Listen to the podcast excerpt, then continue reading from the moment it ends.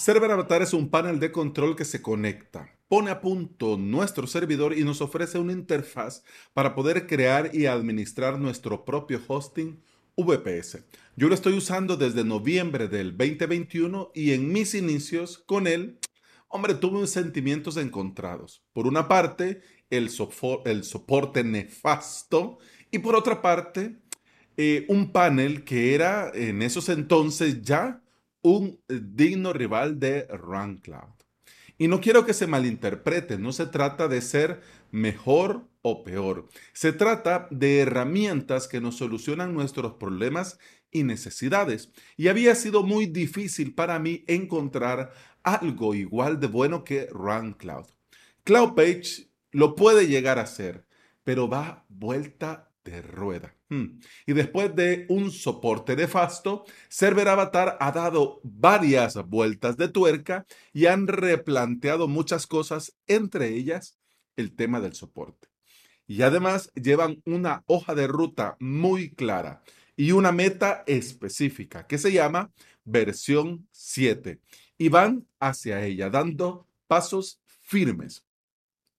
La semana pasada lanzaron la versión 6.4 que tenían previsto que saliera en mayo de este año. Se tardaron más de lo previsto, pero al final lo lograron y resolvieron varios problemas de usabilidad que tenían y, y los estaba deteniendo y estaban hasta atascados con ellos. En esta nueva versión han creado nuevas características y han modificado varias que ya tenían con el objetivo de hacer un panel más simple que nos ahorre tiempo al administrar nuestros servidores y nuestras webs. ¿Qué han añadido de nuevo? Bueno, en este episodio te voy a compartir dos novedades y en el próximo episodio te voy a compartir tres. Estas dos son, digamos, las más amplias y las otras tres son más cortas. Así que no te vayas a preocupar que van a ser episodios de 30 minutos. Vamos a qué han añadido de nuevo. Instalación directa. Ya tenían dos formas de conectar nuestro VPS con el panel dentro de Server Avatar. Una era por medio de los proveedores, que ya podías eh, vincular tu proveedor a Server Avatar y crearte un nuevo servidor desde allí. La otra es hacerlo de forma manual. Es decir, vos pones el nombre del servidor, vos elegís el stack, vos pones la IP y la contraseña del usuario root. Cualquier forma, ya sea la del proveedor o la manual, requería de varios pasos que podían perder a algunos usuarios que no estaban muy habituados. Ahora lo han simplificado al máximo. Tres líneas es lo único que vas a tener que copiar, pegar en tu terminal. Y luego de esto comienza la magia. En este primer paso solo te pedirá que elijas el stack, es decir, que querés que este servidor se ponga a punto con Apache, con Nginx o con Open Lightspeed. Esta primera parte comprueba el servidor, ve los recursos, conflictos y otras inspecciones generales. Al finalizar esta parte te muestra una URL parecida más o menos a algo como serveravatar.com barra server barra una serie de números y letras barra claim. Das clic en este enlace o lo copias y pegas y lo pones en el navegador y luego te va a pedir que te logueas con tu cuenta de server avatar o te crees una nueva. Al hacerlo, simplemente das clic en reclamar y ya es tuyo, ya has tomado posesión de este servidor. Ahora que va a ser server avatar, va a continuar con el proceso de puesta a punto del VPS, pero ya no tenés que hacer nada más. Ya está todo hecho, no tenés que hacer nada más. Eso sí, cuando hagas este proceso, ya sea con los dos que teníamos anteriormente o con este, al finalizar no se te olvide activar el firewall y desactivar el acceso a la terminal con usuario y contraseña y con usuario root. Vamos a la siguiente novedad, el soporte ampliado. Después de tener un soporte totalmente inexistente, nefasto y de pena, ahora Server Avatar cuenta con tres niveles de soporte. Nivel de plataforma, nivel de servidor y nivel de web. Esto me parece una excelente idea. Bueno, lo de la instalación más simplificada también me parece muy bueno. Pero esto, porque mm, yo con Server Avatar siempre tuve ese problema del soporte que era inexistente, ahora al ver cómo lo han resuelto me parece una excelente idea. Y desde acá, mis más sinceras felicitaciones. Separar el soporte me parece a mí lo ideal, porque de esta forma pueden ser más efectivos. Vamos a ver más o menos de qué trata cada nivel de soporte. Hablemos sobre el soporte a nivel de plataforma. Con este soporte quieren abordar errores, mejoras, solicitudes de nuevas funciones y todo lo relacionado con Server Avatar como plataforma. La idea es facilitar el feedback y el reporte de errores. Para acceder a este nivel de soporte solo tenés que dar clic en el botón con el logo de Server Avatar en la esquina inferior derecha y ahí vas a ver las opciones. Una genialidad es que cuando es un bug, un error, te permite incluso hasta capturar la pantalla para reproducir el error desde el propio Server Avatar. Una maravilla. Sigamos, soporte a nivel de servidor.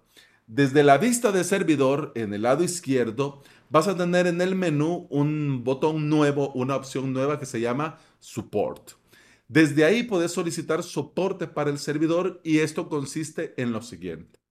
Tenés que darle clic en Start, Check and Reset para que Server Avatar comience a comprobar automáticamente la integridad de todo lo que se gestiona en el servidor, incluyendo archivos de configuraciones y archivos importantes para el funcionamiento del servidor. Si se encuentra algún problema en la configuración, va a restablecer los archivos de configuración y va a reiniciar el servicio asociado. Si esto no corrige el error, automáticamente se crea un ticket con el informe completo y se envía a los miembros del equipo de Server Avatar para que por supuesto lo vean y lo resuelvan. Mira, mágico, me parece súper genial. Soporte a nivel de aplicación.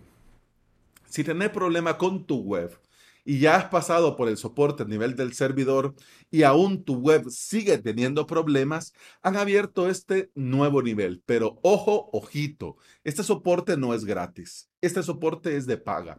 Cuesta 10 dólares por incidente y solo está disponible para sitios web con WordPress. Están planeando extender este soporte a más CMS y está muy bien. Mira, 10 dólares para que te ayuden a resolver este problema que no das con la tecla, a mí me parece un acierto completo. Me parece un acierto completo porque algunas veces em, no damos con la tecla. No todos tienen la experiencia de entrar a ver los logs del servidor, a ver el debug de WordPress y muchos, esto que te acabo de decir, ni siquiera saben que existe. Entonces, para casos como esto, en lugar de perder el tiempo, en lugar de perder el tiempo, pues contratas el soporte a nivel de aplicación. Mira, pagas esos 10 dólares y ya ellos se encargan de todo. Porque en el momento que pagas, automáticamente se genera el ticket y en menos de dos horas tendrás el problema resuelto desde el mismo equipo de Server Avatar. En el próximo episodio vamos a terminar de ver las novedades de la versión 6.4 de Server Avatar. Alex, pero mira, yo no uso este panel, no lo voy a usar, no me voy a cambiar. Mira, aún con eso, yo te recomiendo seguir con el próximo episodio, porque aunque no lo uses, vas a poder aprender mucho sobre este nuevo estándar que está creando Server Avatar y cómo van buscando siempre la mejora continua en un servicio que ya estaba terminado. Diferente es, por ejemplo, CloudPage, que están en desarrollo, entonces no han llegado a una versión completa final. Están con la versión 2 que todavía está en beta. En cambio, Server Avatar desde, bueno, cuando yo lo conocí, en el año 2021, pues ya era un panel completo.